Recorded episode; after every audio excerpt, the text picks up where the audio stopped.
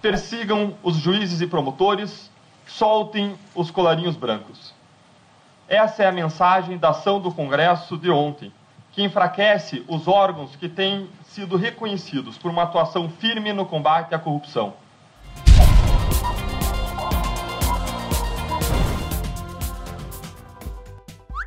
PEC 55 é aprovada no Senado em primeiro turno.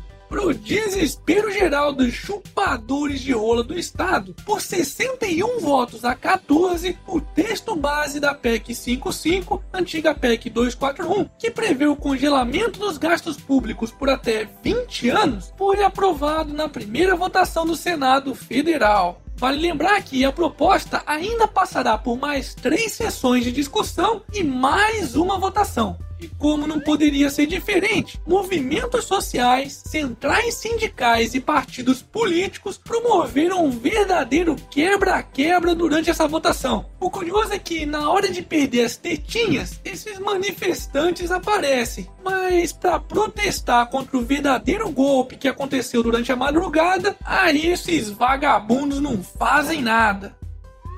Câmara aprova julgar juízes e promotores por abuso de autoridade. Em uma clara retaliação à Operação Lava Jato e às medidas que pretendiam endurecer o combate à corrupção, sugeridas pelo Ministério Público Federal através das 10 medidas, que contou com a assinatura de mais de 2 milhões de pessoas, os bandidos da Câmara dos Deputados, na calada da noite, desfiguraram a proposta inicial através de 15 alterações no texto propostos pelos parlamentares, de forma a intimidar e enfraquecer o Ministério Público e o Judiciário, além de facilitar a vida dos corruptos.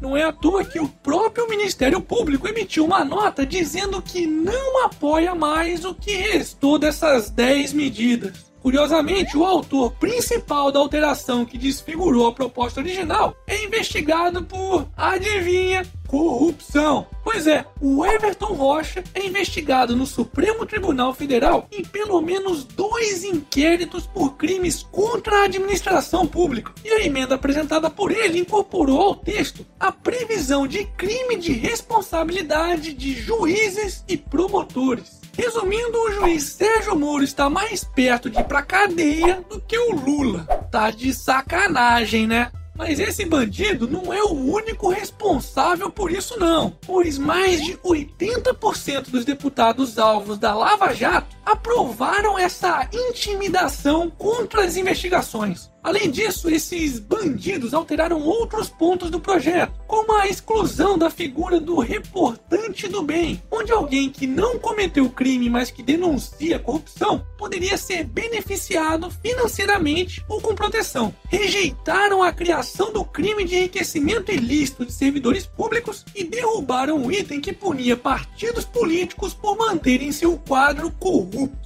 Só para vocês terem uma ideia da gravidade de tudo isso, a força-tarefa da Lava Jato está ameaçando até fazer uma renúncia coletiva caso esse pacote da impunidade seja sancionado pelo bananão do Temer. Hashtag Força Lava Jato. Momento. E aí, já conferiu as novas estampas e camisetas do canal do Otário? Então corre lá na loja e garanta já a sua. Eu vou deixar o link na descrição do vídeo. Aí depois não esquece de me mandar uma foto usando ela.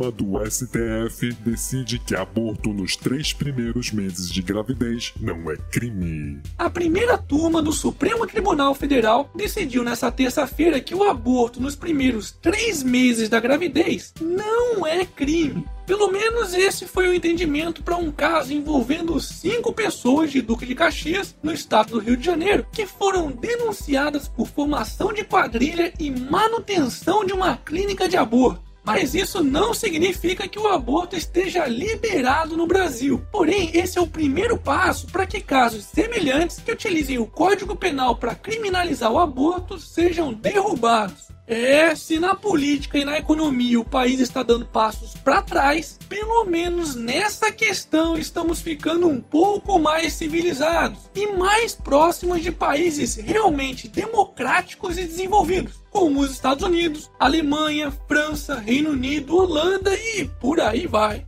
Pena que os mesmos bandidos que estão fudendo esse país estão querendo dar um jeitinho de instalar uma comissão na Câmara para rever essa decisão da primeira turma do Supremo. Bom, pelo visto, continuaremos sendo um paizinho de merda durante muitas e muitas gerações.